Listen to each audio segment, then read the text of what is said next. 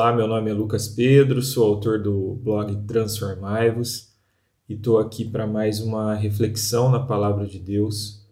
Reflexão que, como tudo que eu tenho feito desde 2004, tem a ver com a experiência de vida, sobre como eu tenho experimentado a vida a partir da, da lente da palavra de Deus, a partir da lente que Cristo Jesus coloca em nós quando nós somos alcançados pela graça de Deus. Bom, é, o que eu gostaria de compartilhar com você hoje é que eu tenho vivido em família um luto muito difícil de se viver porque luto é assim, a gente tem que viver o luto, a gente tem que, de certa forma, digerir o luto que a gente está passando em família, né? ou pela morte de um parente, ou pela morte de um amigo que era muito importante nas nossas vidas, e esse luto que a gente está é, digerindo, tentando digerir, que a gente está experimentando, infelizmente. É um luto que não é direto da minha família, mas de uma pessoa muito próxima à nossa família, que se tornou muito próxima da nossa família. Uma adolescente de apenas 18 anos que faleceu de câncer. E isso traz, obviamente, muitas indagações a, a nossa mente, né? muita coisa vem à tona e muita coisa com relação ao nosso relacionamento com Deus. E por isso que eu estou aqui, trazendo essa reflexão. Eu gosto muito dos salmos nesses momentos porque eles conseguem expressar o sentimento da nossa alma. Inclusive, eu fiz uma reflexão sobre o momento que eu estava vivendo de sofrimento mesmo físico, eu fiz uma reflexão sobre dois salmos, o Salmo 42 e o Salmo 43. Inclusive eu expliquei nesse, nessa reflexão que o Salmo 42 e o 43, na verdade, são um salmo, é, é um salmo só, com a mesma temática, e ele fala basicamente sobre a tristeza da alma do salmista e como o salmista consegue colocar isso para Deus e como ele consegue colocar isso no papel e como ele consegue colocar isso para a sua própria alma. É algo muito íntimo, muito intimista. Porém, eu estava revisitando esses salmos é, por áudio. Eu estava ali lavando uma louça em casa, digerindo, vivenciando esse luto e eu coloquei o Salmo 42 e 43 para ouvir. Inclusive, é algo que eu recomendo muito para você. Se você está num a fazer aí, ou mesmo trabalhando, e você tem a possibilidade de ouvir a palavra de Deus, baixe um dos vários aplicativos que existem e é, tem essa experiência de ouvir a palavra de Deus. É muito, muito bom e muito prático para a nossa vida corrida de hoje em dia. E eu estava ouvindo o Salmo 42 e 43 enquanto lavava a louça e acabou indo direto para o Salmo 44. É, o, o, o áudio ele não para, ele vai passando né, de capítulo em capítulo da Bíblia e ele foi para o Salmo 44. E o Salmo 44 eu já tinha lido ele, algumas coisas eu lembrava dele, mas eu não tinha parado para refletir como é, esse salmo é importante para a nossa reflexão no momento de sofrimento. É, o que, que acontece aqui no salmo? É um salmo de lamento mas é um salmo de lamento que começa com uma confissão de fé. É, na primeira parte desse salmo, antes, antes do interlúdio, o salmista ele revela a fé dele em Deus. É, e um dos textos, eu não vou ler tudo aqui, mas convido Convido você a ler e a refletir muito sobre esse salmo, são 26 versículos. E um versículo que, que me chama muita atenção, que eu gravei na minha mente, é o versículo 6 dessa parte de confissão de fé, que diz o seguinte: Não confio em meu arco, não conto com minha espada para me salvar. Tu, Senhor, nos concedes vitória sobre os nossos inimigos e envergonhas os que nos odeiam. Então, toda essa parte inicial do salmo, ele está confessando e, e relembrando como Deus guiou o povo de Israel nas lutas, como Deus foi realmente quem lutou por Israel. E esses, esses dois versículos, o 6 e o 7, eles, eles sintetizam esse, esse, essa fé do, desse guerreiro que é também esse poeta que está escrevendo aqui. Ele tem o arco na mão, ele fez o seu arco, ele treina com o seu arco, ele sabe usar o seu arco, ele sabe usar a sua espada e ele luta com essas armas. Mas ele sabe que na verdade quem deu a vitória para ele foi Deus. Quem deu a vitória para todo o povo de uma forma geral é, contra os inimigos daquele povo foi Deus. E ele está declarando isso, ele sabe disso, ele sabe desse histórico, ele sabe que não é por que não foi por esforço próprio, ele sabe que não foi por mérito dele, mas foi pela graça e pela ação de Deus na vida do povo. E é importante dizer que esse salmo, diferente dos salmos 42 e 43, é um salmo que é, um, é sobre uma, um coletivo, é sobre a coletividade do povo de Israel. Aqui o salmista está falando de um ponto de vista do povo e não de um ponto de vista individual, de um ponto de vista só íntimo do que ele está passando, mas ele está colocando isso de um ponto de vista geral do povo de Israel. Porém, a partir do versículo 9, o Salmo 44 ele se transforma num salmo de lamento porque até aqui o salmista está falando desse passado vitorioso, desse passado glorioso no qual Deus guiava o povo.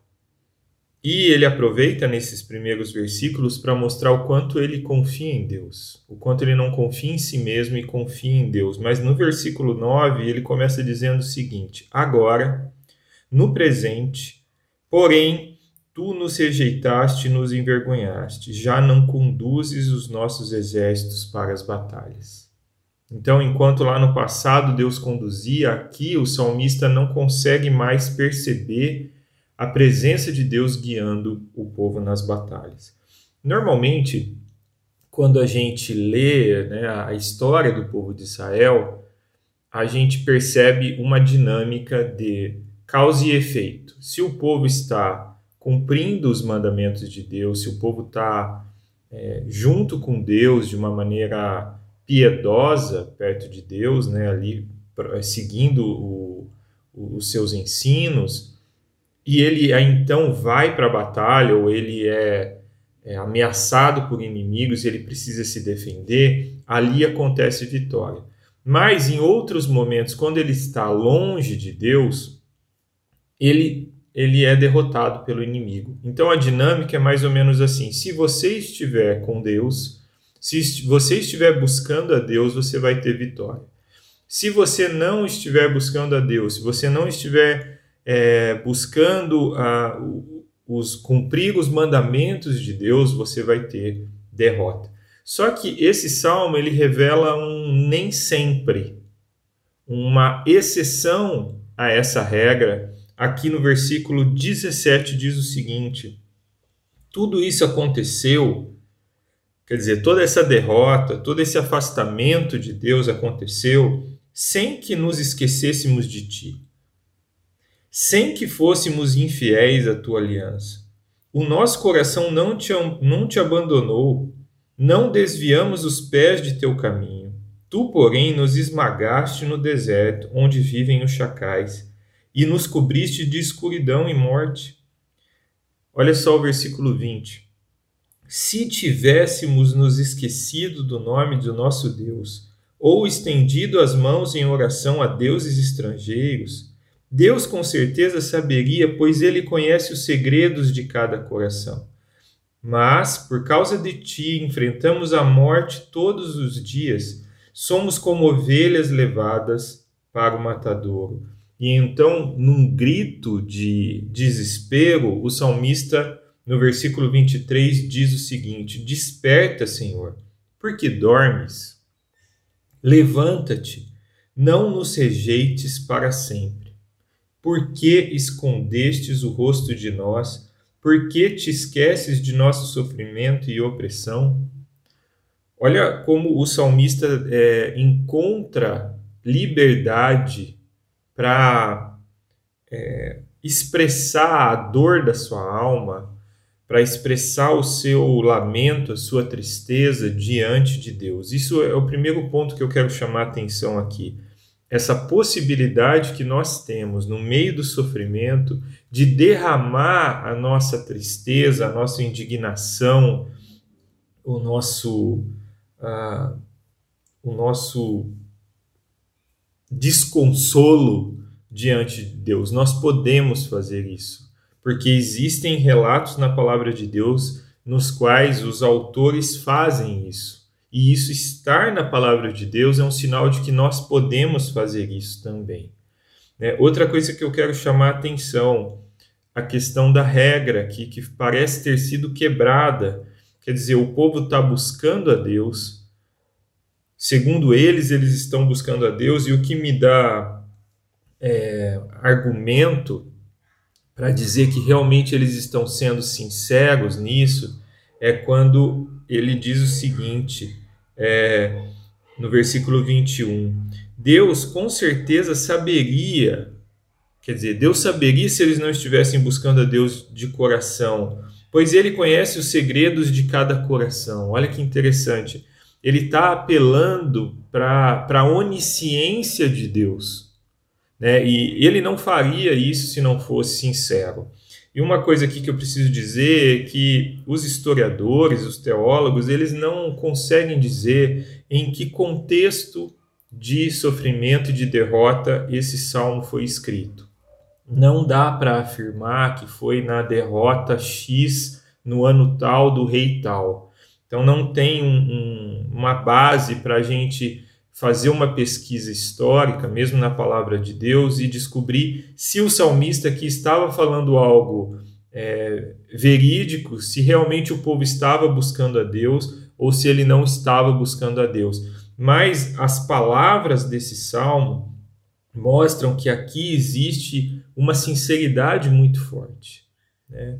E, e isso é, eu, eu achei fantástico porque em muitos momentos a gente sofre, a gente passa por luto, a gente passa por dificuldade e a gente tem consciência de que nós estamos afastados de Deus.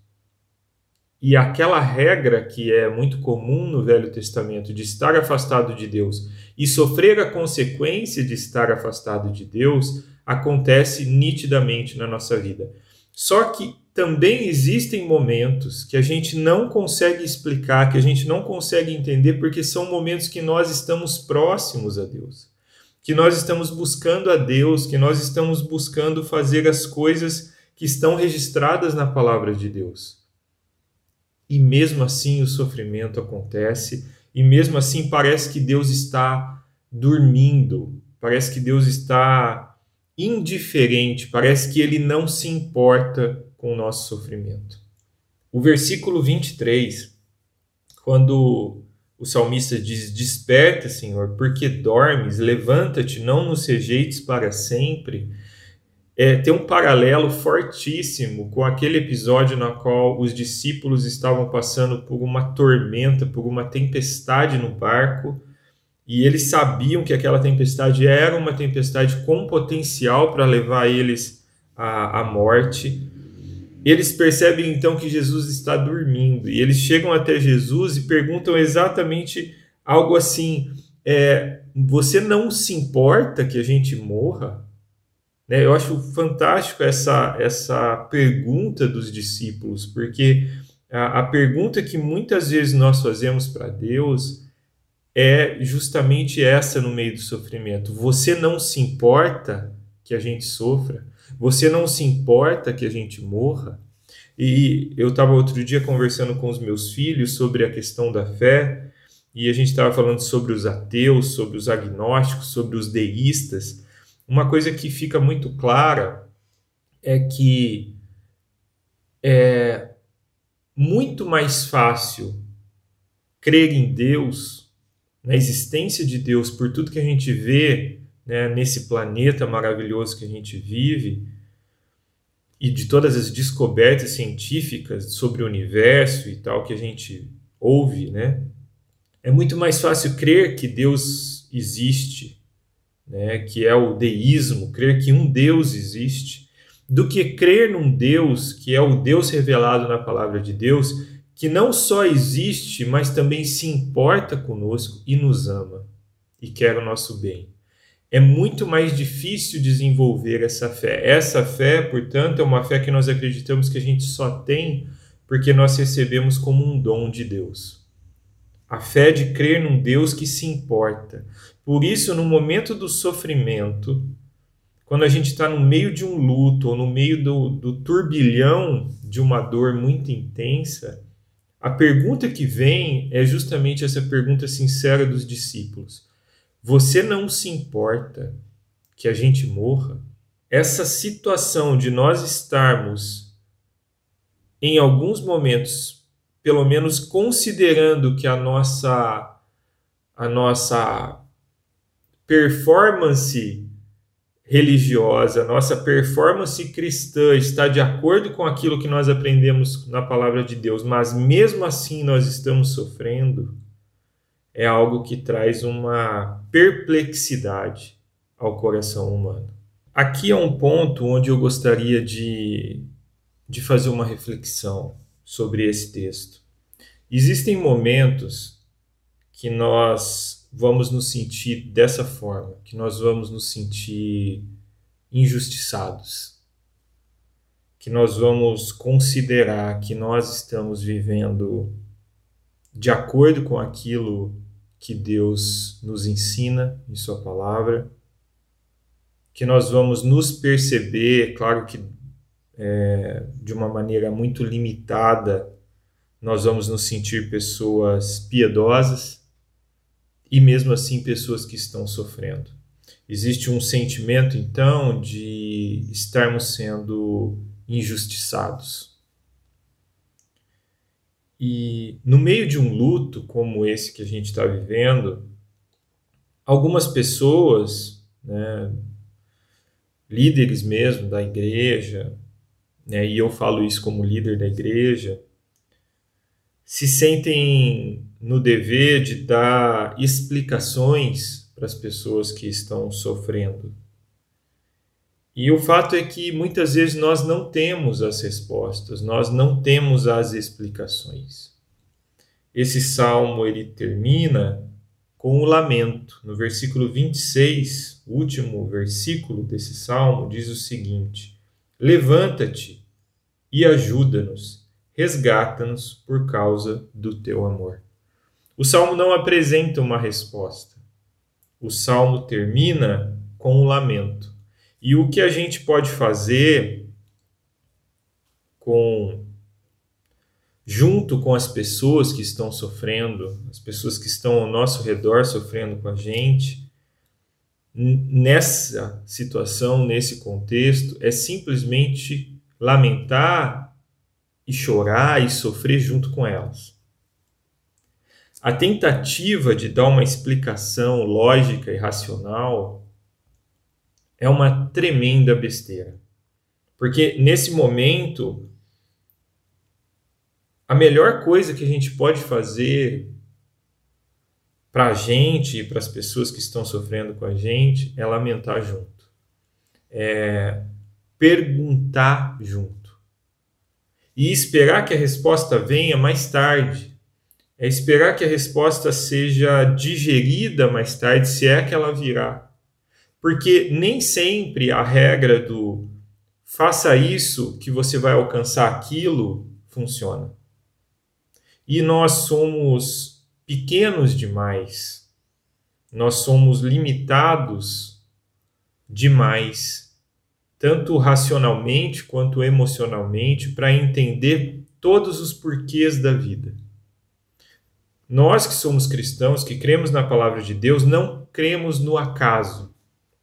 Nós não cremos que as coisas acontecem e elas não têm sentido e nós estamos sujeitos a qualquer coisa que aconteça e, e nada disso precisa ter uma lógica. Não, nós não cremos assim. Mas com certeza existem muitos momentos que nós vamos achar que nós estamos vivendo dentro dessa lógica de caos. Nós não estamos vivendo, só que em muitos momentos nós não teremos as respostas. E é bobagem você querer dar uma resposta lógica, sendo que você não tem nem para si mesmo essa resposta lógica. Então não dê essa resposta lógica. Abrace a pessoa que está sofrendo junto com você e lamente com ela e termine o seu lamento e termine o seu salmo assim como o salmista terminou, perguntando: Outra coisa que eu queria dizer sobre isso é que uma pessoa mais cética, uma pessoa mais crítica e mais abusada, ela poderia perguntar nesse momento para mim: então, Lucas, para que serve a fé cristã? Se a fé cristã, a fé bíblica, não nos protege com um escudo protetor, se ela não nos protege do mal, mesmo quando nós estamos nos esforçando para fazer as coisas todas corretas e cumprir os mandamentos de Deus, para que serve a fé cristã? E essa é uma pergunta que ela tem uma base de um ensino errado, de entender justamente isso, que a fé cristã ela serve a nós. Que ela tem essa função de que se a gente se esforça, a gente pode conseguir algo a mais do que as outras pessoas que não têm fé. Que a gente pode conseguir uma performance melhor na nossa vida se a gente se esforça, então a gente não vai contrair aquela doença porque nós estamos buscando a Deus e o outro vai contrair porque ele não está buscando a Deus. É uma é uma tentativa de transformar a fé cristã em algo utilitário para nós. E nesse momento eu gostaria de é, ler o texto de Paulo aos Romanos, na qual ele usa inclusive um versículo daqui do Salmo 44, versículo 22. E, e aí sim eu quero deixar aqui para finalizar o que seria a sem dúvida a função se é que a gente pode dizer assim, da fé cristã. No capítulo 8 de Romanos, a partir do versículo 31, diz, diz Paulo o seguinte: Que podemos dizer diante destas coisas tão maravilhosas? Se Deus é por nós, quem será contra nós? Se ele não poupou nem mesmo seu próprio filho, mas o entregou por todos nós, acaso não nos dará todas as outras coisas? Quem se atreve a acusar os escolhidos de Deus? Ninguém, pois o próprio Deus nos declara justos diante dele. Quem nos condenará então? Ninguém, pois Cristo morreu e ressuscitou e está sentado no lugar de honra à direita de Deus, intercedendo por nós. O que nos separará do amor de Cristo? Serão aflições ou calamidades, perseguições ou fome, miséria, perigo ou ameaças de morte? Como dizem as Escrituras, e aqui sim ele cita o Salmo 44, por causa de ti enfrentamos a morte todos os dias, somos como ovelhas levadas para o matadouro. Mas, apesar de tudo isso, somos mais que vencedores por meio daquele que nos amou. E mais, eu estou convencido de que nem morte, nem vida, nem anjos, nem demônios, nem o que existe hoje, nem o que virá no futuro, nem poderes, nem altura, nem profundidade, Nada em toda a criação jamais poderá nos separar do amor de Deus revelado em Cristo Jesus, nosso Senhor. Então, se alguém algum dia te perguntar qual é a função da fé cristã, se alguém te perguntar por que eu sofro, por que você sofre apesar de estar sendo fiel a Deus, se alguém te perguntar por que o teu parente adoece e morre, por que você adoece e morre, por que você é, tem dificuldades financeiras, mesmo sendo cristão, se alguém te perguntar por que a regra do faço assim para conseguir aquela bênção não funciona muitas vezes, lembre-se deste texto de Paulo. Porque este texto de Paulo mostra exatamente qual é a função da fé cristã. Nós fomos resgatados em Cristo e nada nos separará de Cristo, nem mesmo a morte. Transformai-vos.